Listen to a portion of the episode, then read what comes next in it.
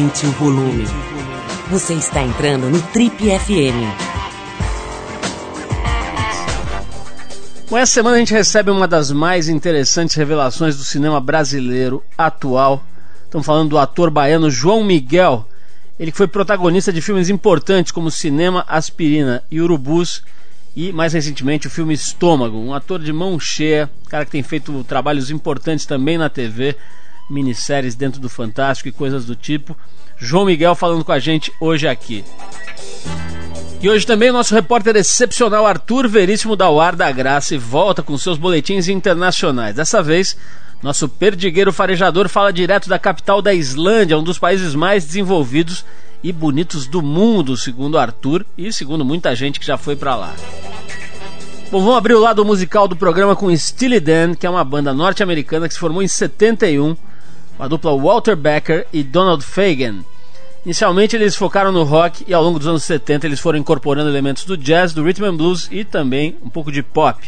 A gente separou a faixa Any Major Dude Will Tell You, do disco Pretzel Logic de 74. Depois do Steely Dan, a gente volta com o nosso programa Triple FM por aqui.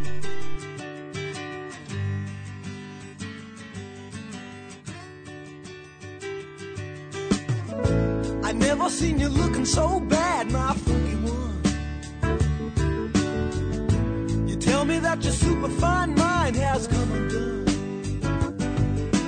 Any major dude with half a heart surely will tell you, my friend. Any minor world that breaks apart falls together again. When the demon is at your door, in the morning it won't be there no. Major dude will tell you. Any major dude will tell you.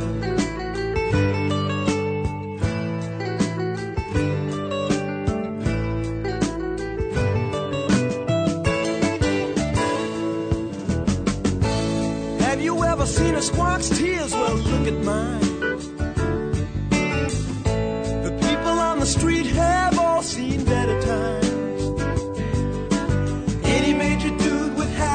Heart surely will tell you, my friend. Any minor world that breaks apart falls together again. When the demon is at your door, in the morning it won't be there no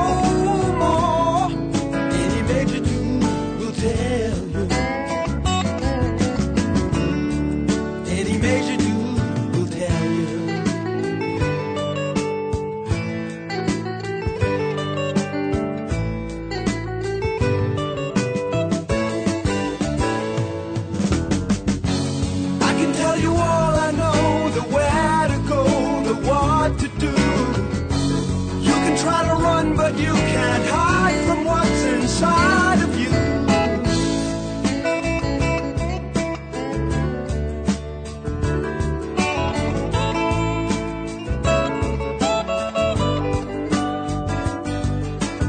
Any major dude with half a heart surely will tell you, my friend. Any minor world that breaks apart falls together The is at your door, in the morning it won't be there. No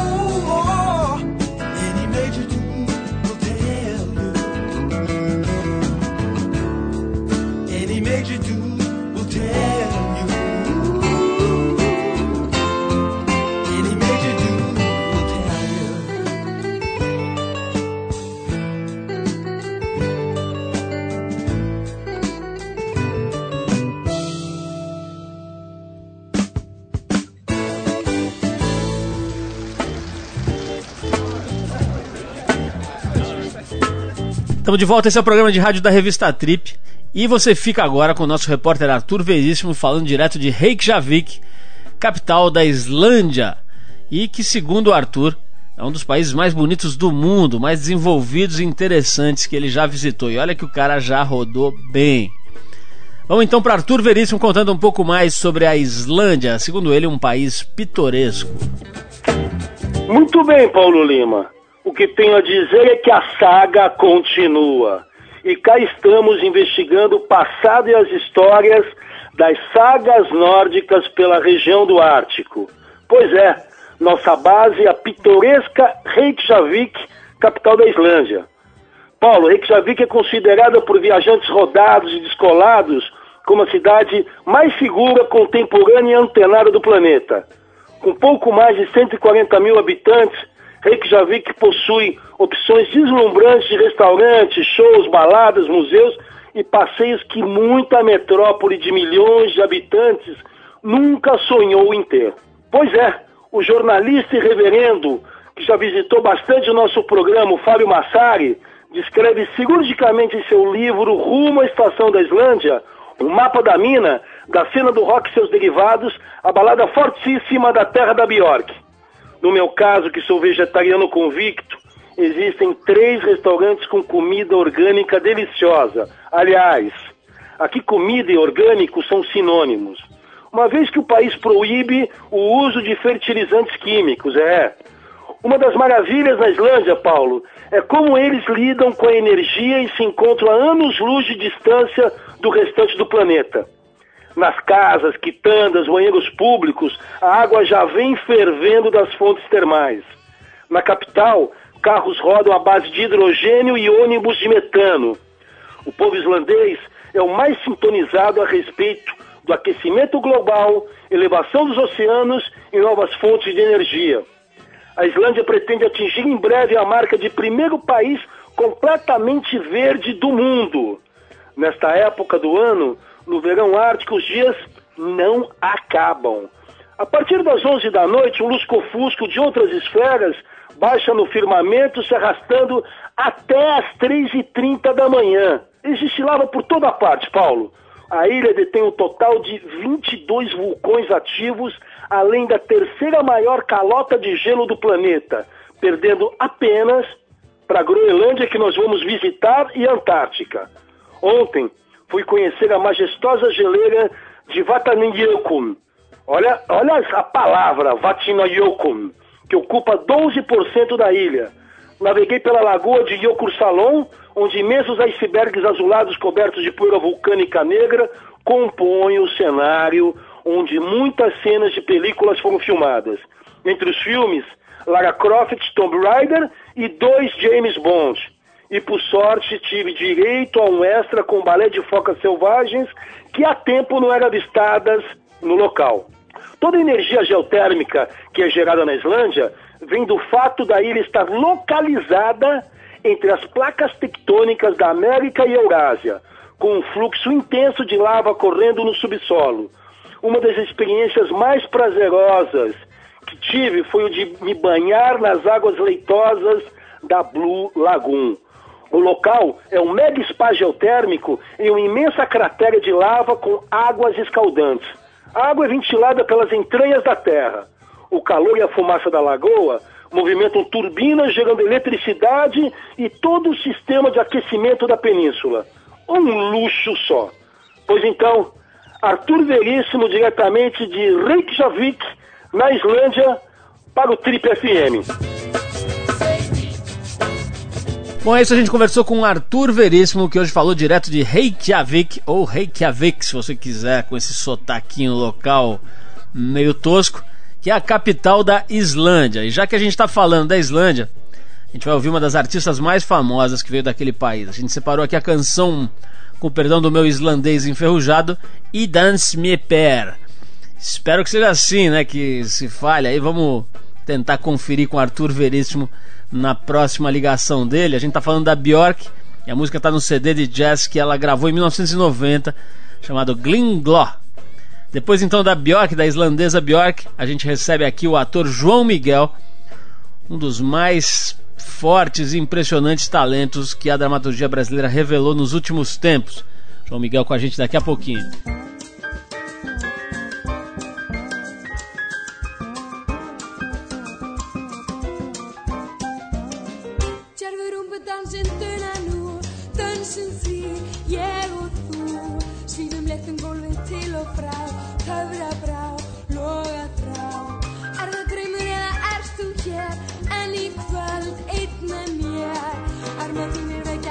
ástarbá, unað smá, eld í sá.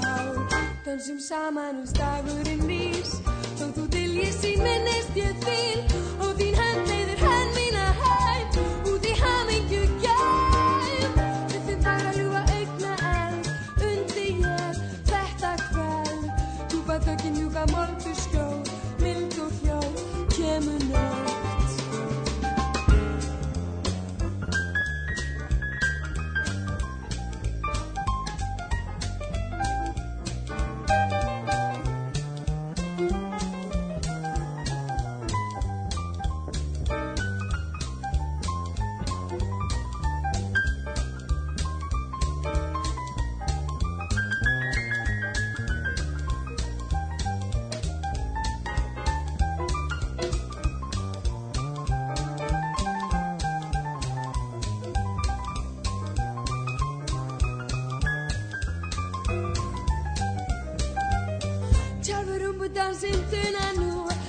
questions.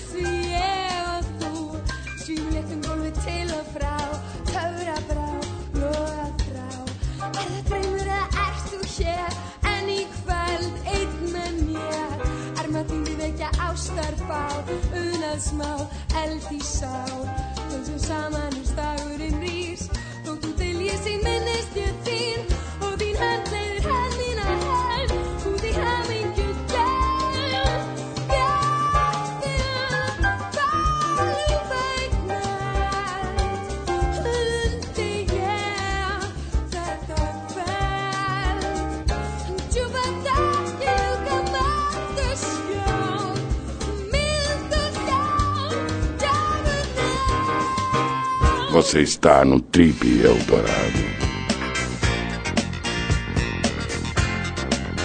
Ele encarnou seu primeiro personagem no teatro aos 9 anos de idade. Aos 10, participou de um programa de entrevistas na televisão em Salvador, cidade natal, onde as crianças eram os apresentadores. Dos 14 aos 17 anos, ele correu à Bahia junto a um grupo de teatro que se apresentava em escolas, uma por uma ali fazendo a peça. Aos 18, ele se muda para o Rio de Janeiro e resolve abraçar a carreira das artes cênicas com tudo. Entra na Casa das Artes de Laranjeiras.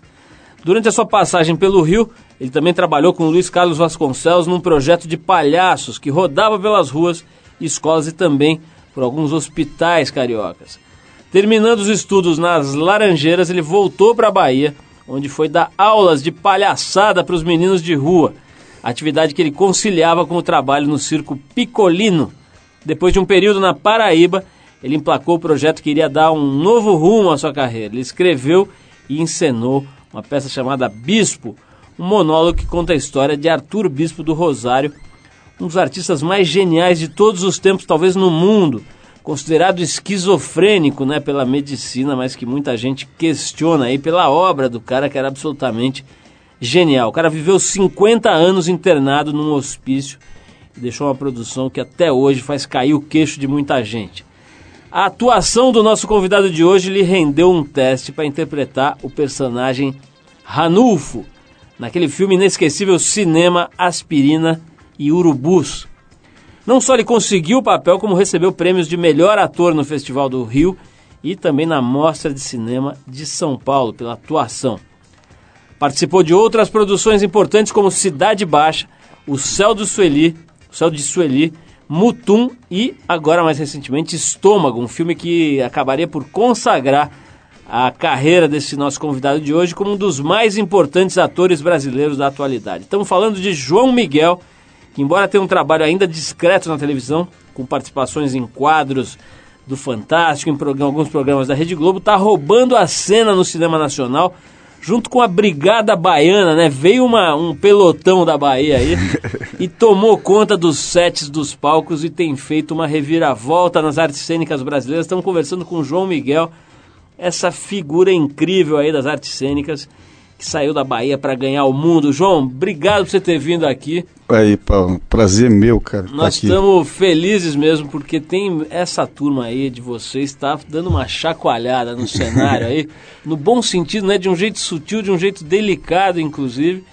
e mostrando um talento impressionante. Tem alguma coisa na água lá de Salvador, ô, ô João, que vocês tomaram lá e deu um monte de ator bom? Oxe. Ou é ralar e correr atrás mesmo que faz essa qualidade? Acho que as duas coisas, né? tudo junto. Acho que é festa, rua misturado com trabalho pra caramba e sede, paixão e, e vontade, né? Eu acho que se não fizer com paixão, não, não rola. Diz uma coisa, eu estou contando aqui essa tua história, essa, essa abertura aqui do programa, vejo que você começou mesmo lá de baixo, literalmente, né? Você era baixinho, com 10 anos de idade, e foi para televisão fazer um programa de entrevistas, né? Como é que, que diabo de programa era esse? João? Então, eu estava lhe dizendo, eu morava no prédio de uma atriz, né, Nilda Spencer, e tinha um amigo dela, Nonato, Nonato Freire, que era um cara que era um tropicalista daquela, daquela geração dos anos 60 na Bahia, que foi muito forte no teatro e tal. E esse cara estava bolando um programa de televisão é, fazendo com que as crianças fossem apresentadoras. E me chamou porque eu ficava nas escadas, brincando de personagem, não sei o quê. E ele falou, pô, chama esse menino. É, a Nilda falou pro Nonato. E a gente fez esse programa, era tão bom o programa que durou pouco, cara. Porque era um programa que tinha um, um, um olhar diferenciado, uns, uns, desenhos importados, a gente pautava as matérias, então o Nonato perguntava pra gente o que, é que a gente queria fazer. Foi interessante porque era um, uma fase que você não pensa em fazer nada profissionalmente, nem foi. Eu acho que estava dentro do meu universo de criança aquilo ali. Eu tava vendo aqui que teve uma história com Glauber Rocha. Foi nesse programa que você cruzou foi, com o Glauber Rocha? Foi. Você é. entrevistou o Glauber Rocha com 10 anos, é isso? Era isso. Que é isso? A gente entrevistava. O, o, os meninos eram repórteres, né? E aí, um dia veio o Glauber. Eu nem me lembro da entrevista, me lembro que eu falei, Glauber, eu vou lhe perguntar uma pergunta. Ele falou, eu vou lhe responder uma resposta. eu falei, ih, rapaz, eu fiz alguma coisa errada. Ele, não, está tudo certo. e aí ia, e o Nonato entregava pra gente o roteiro na hora, então cabia esse tipo de coisa, era vivo, né? Era bacana. Agora, João, tua família tinha grana ou não? Porque para você ficar nessa relação toda aí, correndo a Bahia com um grupo de teatro, se apresentando em escolas e tal. Imagino que vocês não ganhavam nada, né? Ou muito pouco. Como é que foi? Era muito pouco, quer dizer, uma coisa que meus pais, é, meu pai era publicitário nessa época, minha mãe é artista plástica e tal, e veio dessa geração também que tinha uma abertura maior, esse espaço para saber que é bacana a arte, né? E, e por minha mãe ser artista plástica, eu acho que isso facilitou muito. Mas, assim, é difícil você também um dia decidir, vou fazer isso, né? Tem que ter, tem que querer muito. E aquilo foi fazendo parte da minha vida, do meu cotidiano, até os 17 que eu decidi mesmo. Eu fui office boy de uma agência de publicidade, trabalhei na parte de produção de uma agência também. E eu falei, pô, posso ser um publicitário é, bem sucedido, mas eu falei, pô, vou estar com 40 anos e vou querer parar tudo para fazer teatro. Então é melhor fazer agora. João, tem uma coisa do, dos atores vindos da Bahia ou às vezes do Nordeste e tal, que é o perigo do cara ser encaixado num tipo, né? Quer dizer, É. ficar fazendo nordestino ou baiano e tal.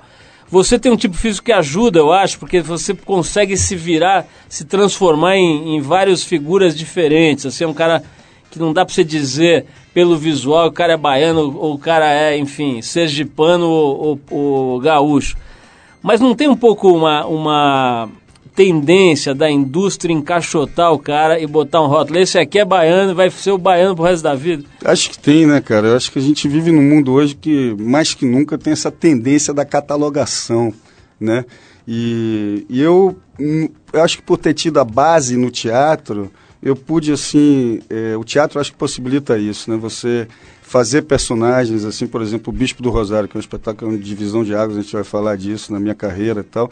Se não fosse o teatro, eu não faria se não fosse por, um, por uma questão de paixão de um olhar dentro daquela linguagem que eu queria falar, eu não faria porque o bispo era preto, sergipano, né? quer dizer, analfabeto. Então, assim, eu tive a oportunidade, o teatro me deu a oportunidade de me apaixonar por esses tipos. Eu cheguei no cinema acreditando também que por esse viés você pode falar, mas, pelos personagens, mas é lógico que você corre esse risco aí da catalogação que tem que estar saindo sempre também, né?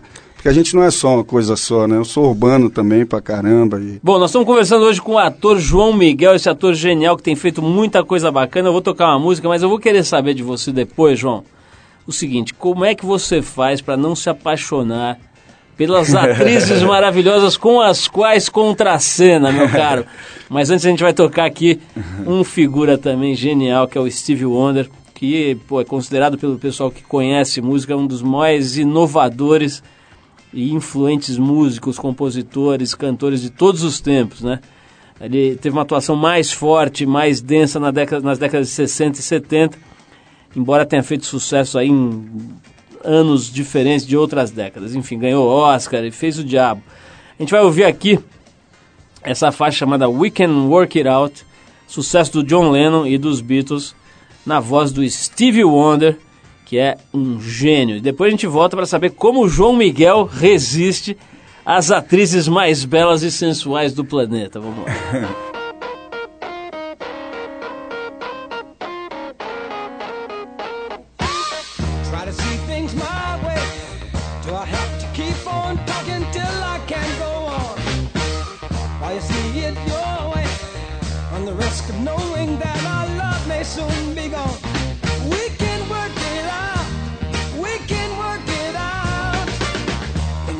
You're saying.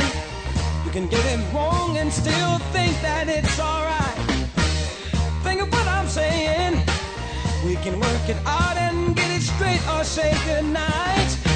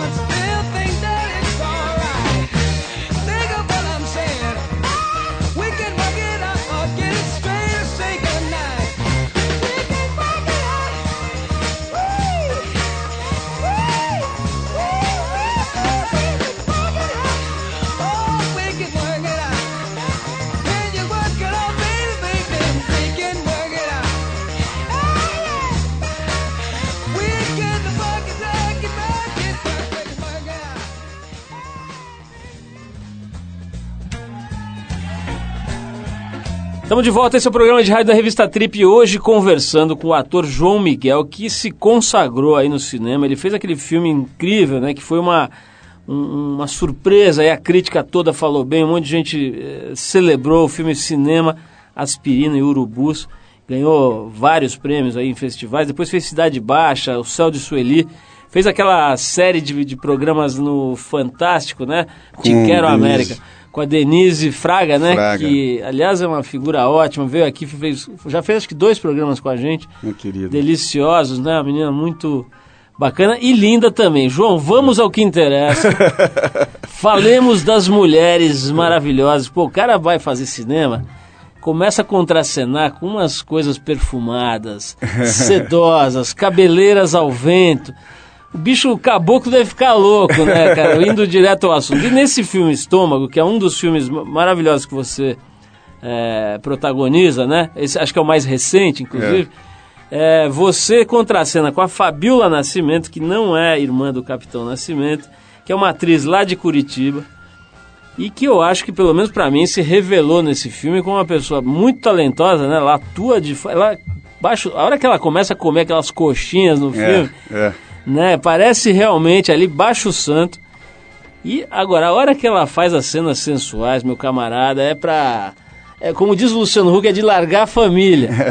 e você lá contracenando, então como é que faz pra você não pirar, João? Conta a verdade pra gente. Toma banho frio, café preto, Cara, como é que é? a gente.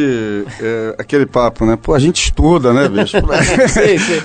É, pra segurar o rojão, né? Tudo técnico. É. Não, mas é, mas é um pouco assim. Tem uma parada que dizem assim que o que o espectador vê não é exatamente é, o que o ator está fazendo, né? Então a Aham. gente se nutre de, de várias coisas ali. E acho que, que essa coisa do tesão tá, tá no, no, no trabalho mesmo, né? No- na sede de fazer o lance. E tem até um cara, o Grotowski, que fala assim, pô, atuar é como se você fizesse sexo. Porque na hora que você está fazendo, você não está pensando em fazer, você está fazendo. E o filme falava disso, né? Então é óbvio que o espectador, como você tal, vê aquela gata ali e eu uma vítima né, daquilo ali, dando de comer e, e, né, sendo comido, porque eu acho que o filme fala disso também, da, antro- da antropofagia, né? Que é essa relação também do poder, da comida, do sexo.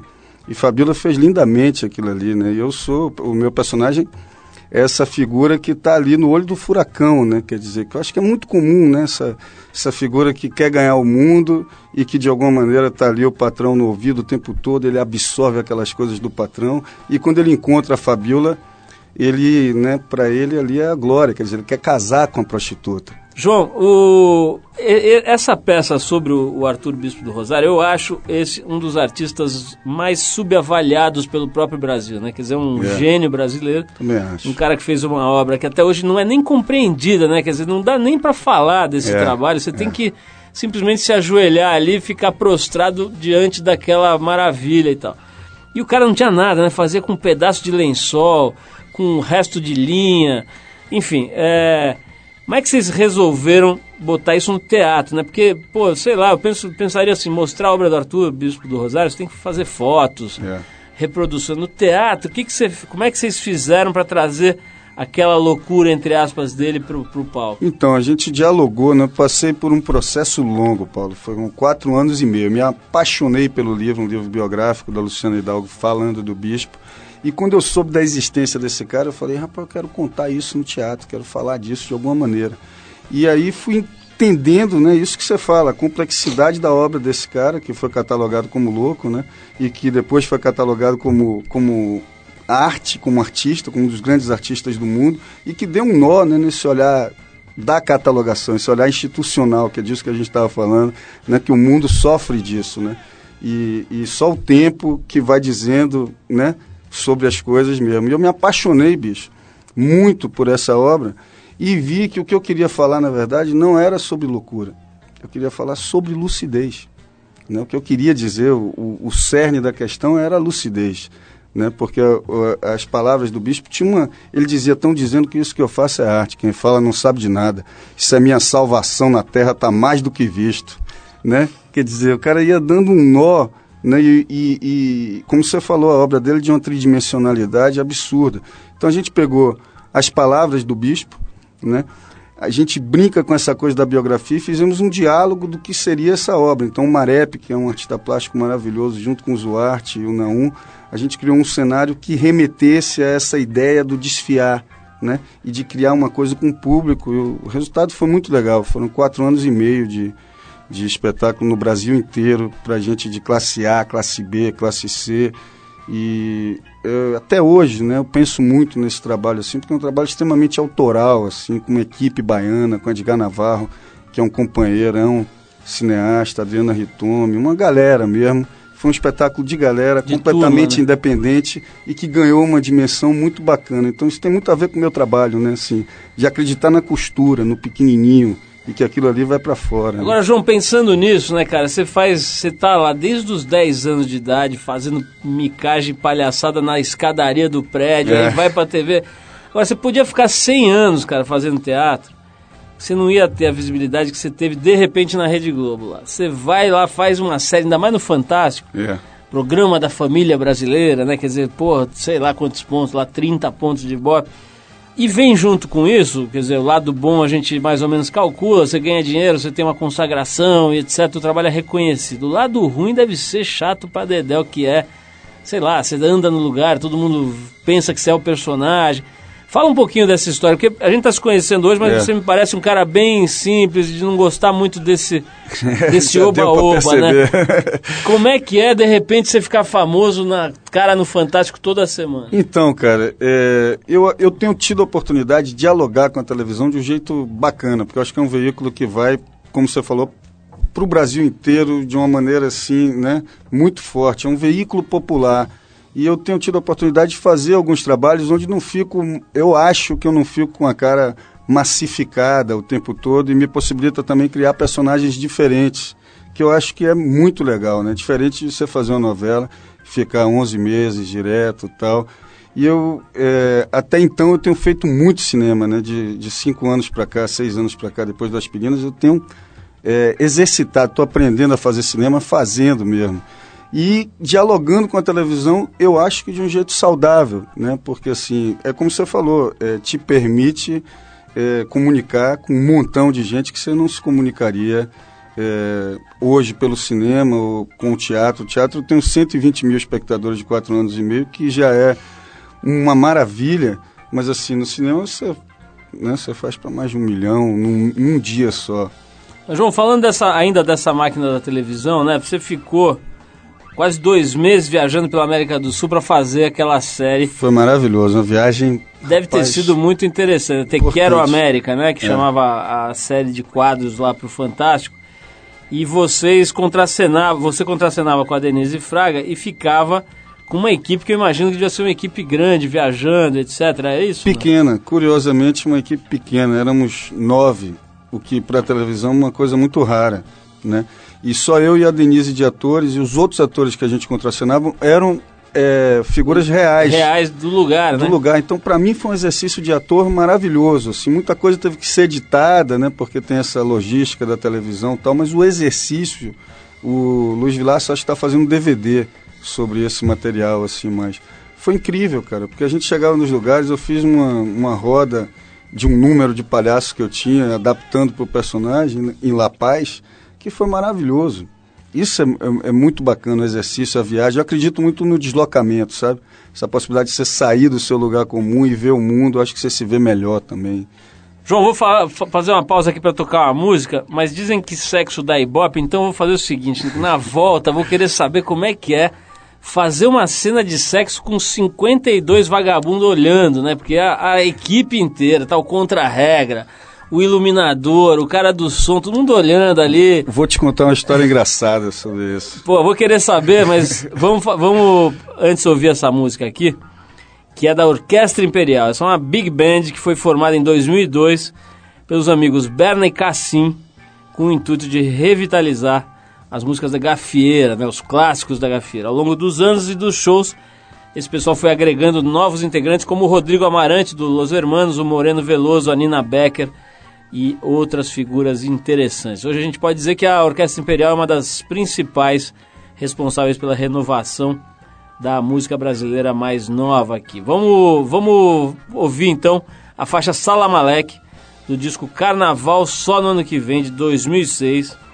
E depois da Orquestra Imperial saberemos os segredos sexuais do cinema brasileiro com João Miguel aqui. Vamos lá. Você que reclama da vida, mas que não se intimida quando vai trabalhar.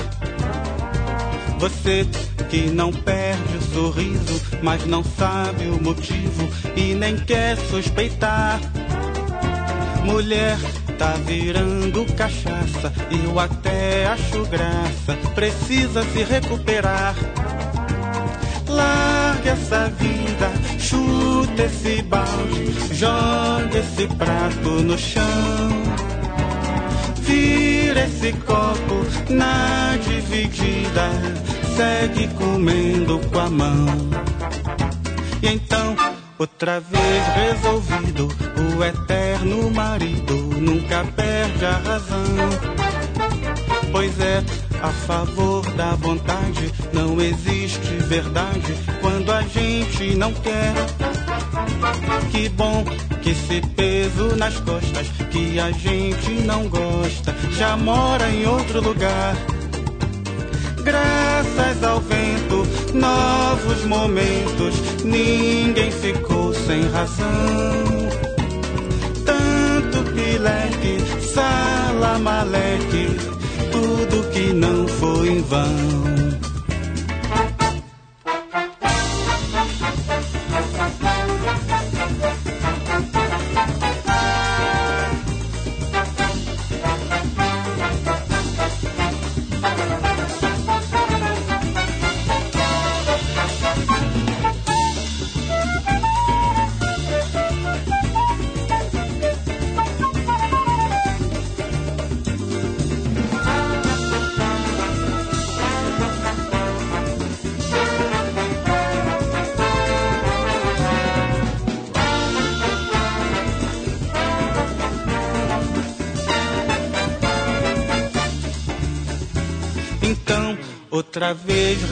Resolvido, o eterno marido nunca perde a razão. Pois é, a favor da vontade não existe verdade quando a gente não quer.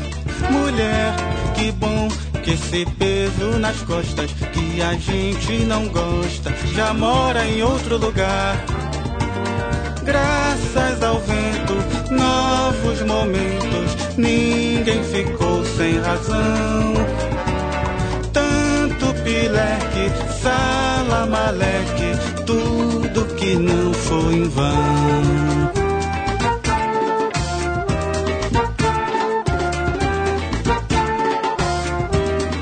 Você está no Trip Eldorado. Oh, baby. Você ligou o rádio agora, esse é o programa da revista Trip, conversando hoje com este mega ator João Miguel, o homem que fez Ranulfo no filme Cinema Aspirina, e- Aspirina e Urubus, e que fez agora, como é que era o nome do cozinheiro lá do estômago? Nonato, Raimundo Nonato, Nonato. Raimundo Nonato, né? Que é o nome mais... é Deve ter um trilhão de Raimundos Nonatos no Nordeste brasileiro, espalhados pelo país todo. Ô, João, fale-me sobre sexo, queremos saber como é que é, bicho, fazer aquelas cenas lá da, do estômago, por exemplo, acho que em vários outros filmes você teve que fazer também. É, deve ser um negócio difícil, né? Porque por mais que, pô, o ator, não sei o que, se transporta e baixa o santo e o cacete, mas no fim é só a bunda que tá ali exposta É, é. para o Brasil e o mundo, com uns 57 negros em volta ali, querendo ver o que está acontecendo e botar defeito e tal. Deve ser uma situação é, peculiar, como diria Arthur Veríssimo, né? O que, que é? Conta aí como é que é essa história aí, João. Então, cara, é isso. É, às vezes é constrangedor, né? Porque você tá ali, às vezes tem que ficar fazendo aquele movimento 50 minutos, termina, sai tremendo, né? Contrário do, que, do, do, do sexo propriamente dito, né? No, no- Real. num quarto fechado. E tem umas coisas engraçadas, assim, porque tem muita gente- Eu sempre peço para ter um mínimo de gente, né? Tem uma história engraçada até no, no estômago, que eu pedi para o Marco Jorge para ficar só o Marco Jorge, toca Seabra tal, e, e o assistente dele, e a equipe ficar do lado de fora, era numa pousadinha em Curitiba tal. E aí eu percebendo assim a situação, tá o Marco Jorge ali parado, olhando tal. Aí teve uma hora que eu falei, eu sou muito brincalhão também, né? Acho que isso é bacana descon- descontrair a equipe e tal, me coligar com os técnicos. Aí teve uma hora que eu falei assim pro, pro, pro Rodrigo, eu estava com o microfone perto, o assistente de direção que estava do outro lado do quarto, né? Eu falei, Rodrigo, você está me ouvindo? Ele, tô, tô. Seguinte, cara, tá muito difícil para mim fazer essa cena aí e tal. Eu queria, queria pedir para todo mundo tirar a roupa, cara. que eu vou ficar mais relax. aí o Rodrigo passou o rádio, não sei se ele passou sério ou passou brincando para descontrair. E aí falou, gente, o João Miguel, o ator, tá pedindo aqui para todo mundo tirar a roupa, porque ele tá, ele tá muito nervoso tal. E aí deu aquele minuto de silêncio, o fotógrafo olhou para por mim tudo bem, por mim tudo bem. Aí daqui a pouco o Marco Jorge levantou e falou, não, aí também é demais. Eu falei, calma, rapaz, eu tava só brincando. Ô, João, é verdade que você foi chamado para fazer o Tropa de Elite e não quis fazer? Teve mesmo isso? Foi, foi num momento que é, o, o Padilha havia me dito, me, me chamado, a Fátima também, que é minha amiga e tal, e, e eu quase ia fazer, e foi no momento que o Marco Jorge me chamou para fazer o estômago, né? E, e por uma questão também de, de data tal, eu ia ficar esperando muito, porque eu não ia, fa- ia fazer um personagem que ia não ia aparecer tanto tal. E eu achei que naquele momento seria interessante exercitar, eh, no caso, o estômago, porque eu iria estar filmando todo dia. Eu acho que é importante o exercício, né, o cotidiano, assim, porque é ali que você vai descobrindo, fazendo as perguntas e tal. E, e o personagem estava me interessando, eu op- optei fazer o estômago. Falando pro- sobre convites aí, é, é verdade que você foi convidado. Aliás, a verdade parece que é, porque saiu em vários lugares, mas uh, você foi convidado para fazer o Lula, né? O presidente Lula, no filme do Fábio Barreto, e não aceitou. É isso mesmo? Você resolveu É, não fazer? Eu já, eu já tinha me compromissado com vários projetos, assim, principalmente o Matraga, que vai ser no ano que vem, a Hora e a Vez de Augusto Matraga, que o Vinícius Coimbra vai, vai dirigir. É um projeto que eu já estou um ano e meio. E agora, no final do ano, tem o Quincas Berro d'Água do Sérgio Machado, que é meu brother, meu irmão, assim, que são coisas que, tá, que eu já estava comprometido, o Bispo, que eu vou voltar. Então, assim, é um, é um convite. O personagem Lula é uma figura, é um personagem interessantíssimo, né? Um, um presidente ímpar, assim, como personalidade, né? No país com, Uhum. com tudo. E, pô, é uma figura, assim. Ele é ímpar em todos os sentidos, até no número de dedos, né? é um personagem muito, muito, muito é, instigante, assim. Mas eu tenho essa coisa de quando eu me comprometo, eu me planejo e tal. E essa, essa coisa de entrar aí nessa maratona do Matraga vai ser um, é um personagem muito importante. Eu acho que é o personagem mais desafiante da minha carreira até agora. Ô, ô, João, é, é, tem um negócio que é um certo paradoxo aí para os atores, eu acho, que é o seguinte: você, por exemplo, quando fez sucessão aí no cinema Aspirina e Urubus, acho que uma das razões é o seguinte: o povo inteiro olhou e falou assim, porra, esse cara completamente desconhecido vem com essa qualidade de dramaturgia e tal. Quer dizer, eu acho que isso foi parte do impacto desse filme. Foi assim: vira um cara que não tinha um rosto que você via na novela e faz um trabalhão ali que, pô, um trabalho denso, né, de, de atuação. E eu já vi vários, inclusive a gente, a gente entrevistou aqui a semana passada o Breno Silveira, ele falou que fez agora o filme dele, o Era Uma Vez, procurando atores que não tivessem muita visibilidade e tal. A gente sabe que o, o Cidade de Deus fez esse trabalho, formou lá com o grupo Nós do Morro, né, atores eh, iniciantes para fazer o filme e tal. Quer dizer, cada vez, aparentemente, cada vez mais os diretores modernos querem caras que não tenham é, é, uma carreira, né, que sejam iniciantes, e ao mesmo tempo estão sendo feitos muitos filmes e tal. Quer dizer, o, o ator como você, que já emplacou quatro, cinco sucessos, que faz uma coisa importante na televisão, acaba tendo dificuldade para pegar esses filmes, eu imagino, né? Eu, eu me lembro que o Matheus Nastergalli, é, o Matheus Nastergalli, que teve quase que implorar para o Fernando para poder fazer um, um papel lá que aliás fez brilhantemente. Como é que é? Tem esse paradoxo mesmo aí? Eu acho que rola, eu acho que varia do, do olhar do diretor também, assim. É, eu, eu prefiro acreditar, assim, que eu tenho como ator é, a missão de estar tá me surpreendendo o tempo todo. E se eu conseguir me surpreender, eu vou estar tá recomeçando todo dia. Eu digo isso para mim, é quase uma pequena morte, né, quando você está atuando assim. E isso tem a ver com trabalho pra caramba, né? Você se desconstruir, construir, se desconstruir o tempo todo. Eu acho que isso é possível imprimir na tela também, dependendo do trabalho.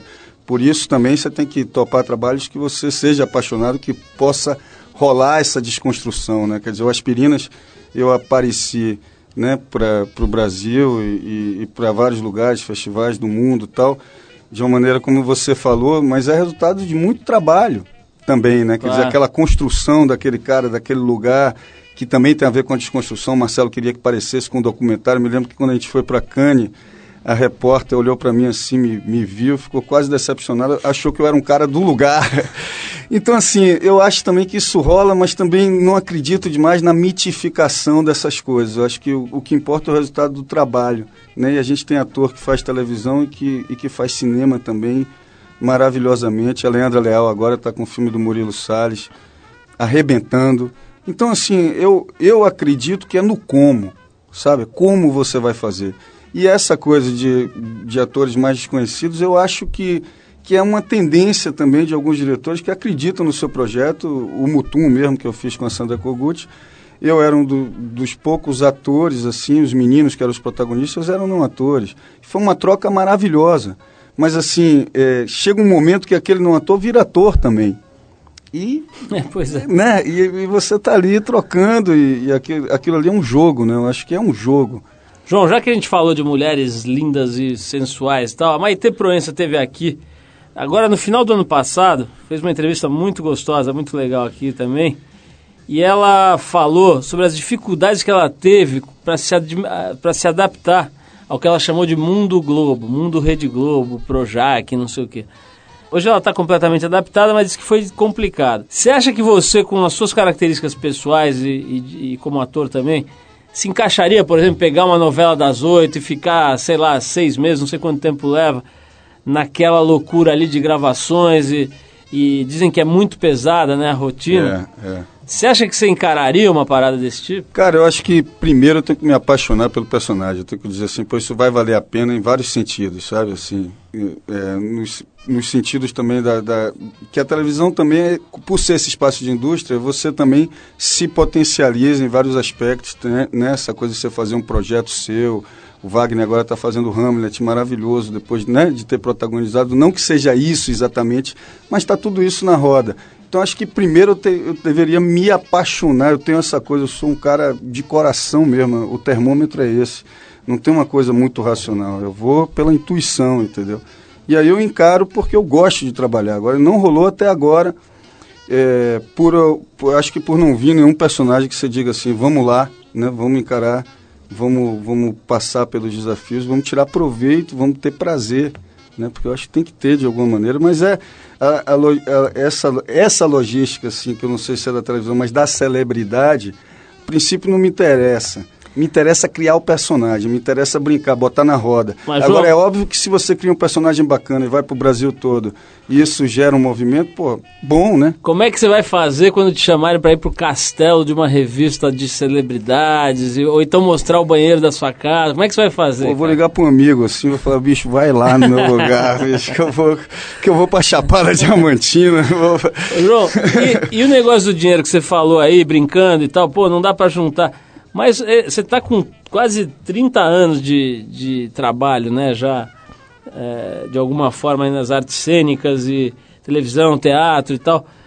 Não junta um troco ou, ou consegue com o tempo fazer um pé de meia? Como é que é esse lado? Eu- Eu acho que consegue. Eu sou um cara muito desapegado com, com, com dinheiro, mas agora eu tô ligado mais nisso. Acho que tem uma hora que você tem que ficar, né? Tem- é bacana também juntar um dinheirinho, comprar uma casa tal. Tô, depois de tantos anos de sacerdócio, e, mas também não tenho essa filosofia de achar assim, agora vamos parar de criar e vamos ganhar dinheiro. Acho que tem que ser tudo junto.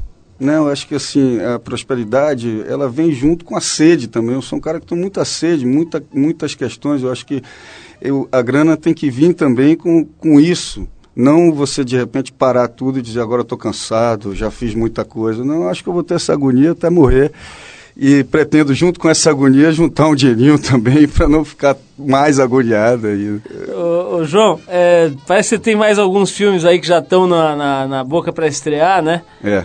E tô lendo aqui que você vai voltar com a peça Bispo. Fala um pouquinho desse projeto. Então, cara, eu tô, como eu te falei, esse espetáculo tá no meu juízo sempre. Eu acho que ainda tem muita coisa para dizer através dele. E acho que revisitar o Bispo nesse momento, depois desse tempo fazendo cinema, vai ser um espetáculo novo, com a mesma estrutura, com as mesmas questões ali. E eu quero voltar no final desse ano, no ano que vem. Assim, tô, tô bem, bem afim. E estreio. Esse ano fiz um filme com o Zé Eduardo Belmonte, chama-se Se Nada Mais Der Certo. Eu, Cauã Raymond, a Carol Ribas, uma galera bem diferente, de escolas bem diferentes, assim, e uma química muito bacana, cara. Esse- Como é que chama o filme? Se Nada Mais Der Certo, do Zé Eduardo, assim. Fala um pouco dessa, da minha geração, né, dessa coisa... Você tá com quantos anos? Tô com 38. Tá. E que eu acho que tem uma coisa da minha geração e das seguintes, que é uma, uma espécie de falta de perspectiva, né? Ou então a perspectiva é muito imediata. A gente tem que ter o sucesso, a gente tem que, né? Tem que ser rico, tem que não sei o quê. Essa coisa do pragmatismo de um mundo glo- globalizado e sem utopia. Então acho que o filme fala dessa coisa, é, o, o que é que essas pessoas fazem com a vida delas, né? De uma classe média também bem desestruturada, que eu acho que é bacana falar da classe média também no Brasil, né? Como a Argentina no seu cinema fala, né? É- Genial, é lindo, é João. um filme bacana. Tem um filme da Suzana Amaral também, Hotel Atlântico, que é uma O cara faz um filme por semana, cara. que é isso, cara. Não, é não, não, é não, não, é não. Tudo se conspira no mesmo ano. Olha, mantenha a gente informado, eu vou querer saber dessa peça do Bispo. Eu sou um admirador do- da, da obra desse gênio aí há muito tempo. Aliás, a gente publicou na Trip sobre o Bispo do Rosário. Eu nem sei, deve fazer uns 15 anos que a gente publicou coisas sobre ele. A gente fez, completou 22 anos essa semana. É, o Bispo é um E, e eu lembro no começo da história da revista, já a gente de olho, porque o cara é mesmo, qualquer pessoa com um pingo de bom senso que olha o trabalho desse cara e a história dele, É, o contexto da obra, né? é uma coerência, Você né? fica Assim, de, de queixo caído mesmo. Olha, obrigado, parabéns aí pelo, agradeço, trabalho de Paulo. qualidade, uma coisa que se destaca, não é por acaso, né? Mete bronca, estaremos aqui aplaudindo, divulgando e, quando der, conversando com você aí para acompanhar o teu trabalho. Uma honra estar aqui. Obrigado, Obrigadão. obrigado, João. Vamos tocar uma música aqui pra gente se despedir do João Miguel. A gente separou aqui esses caras, Charles Wright and the Watts, que foi uma das bandas mais aclamadas do funk no fim da década de 60 e início da década de 70. A gente separou uma das principais músicas desses caras, chama Express Yourself, do álbum de, de mesmo nome que foi lançado no ano de 1970. Depois da música, a gente volta com a previsão do tempo das ondas e também com as dicas para quem for ficar em São Paulo nesse fim de semana. João, brigadíssimo. Valeu, Paulo. eu Vamos ouvir agradeço. esse funk maluco aqui do ano que você estava nascendo. Se bobear, você nasceu ao som desse funk E aí. Pelé fazendo gol. É isso Tudo aí. junto. Vamos embora então. Vamos lá.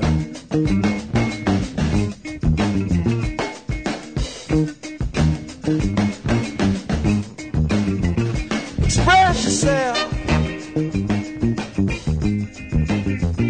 Express yourself. Your name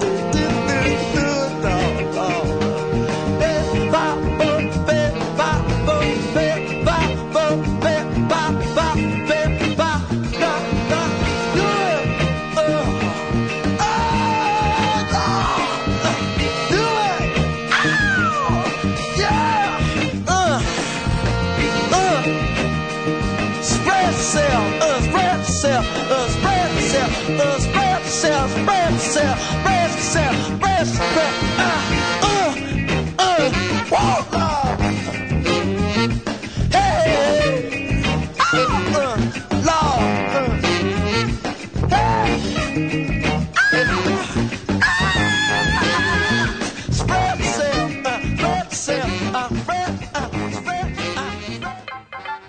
Bom, pessoal, o programa de hoje termina agora. O Trip FM é uma produção da equipe que faz a revista Trip.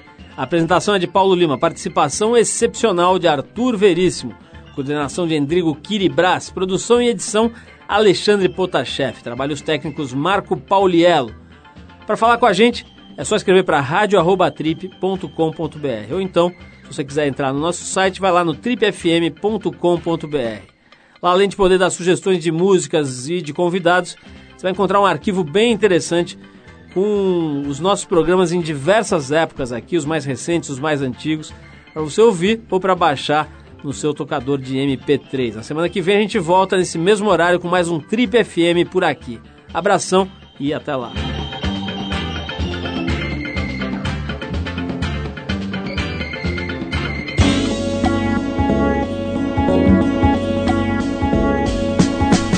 Você ouviu Trip FM.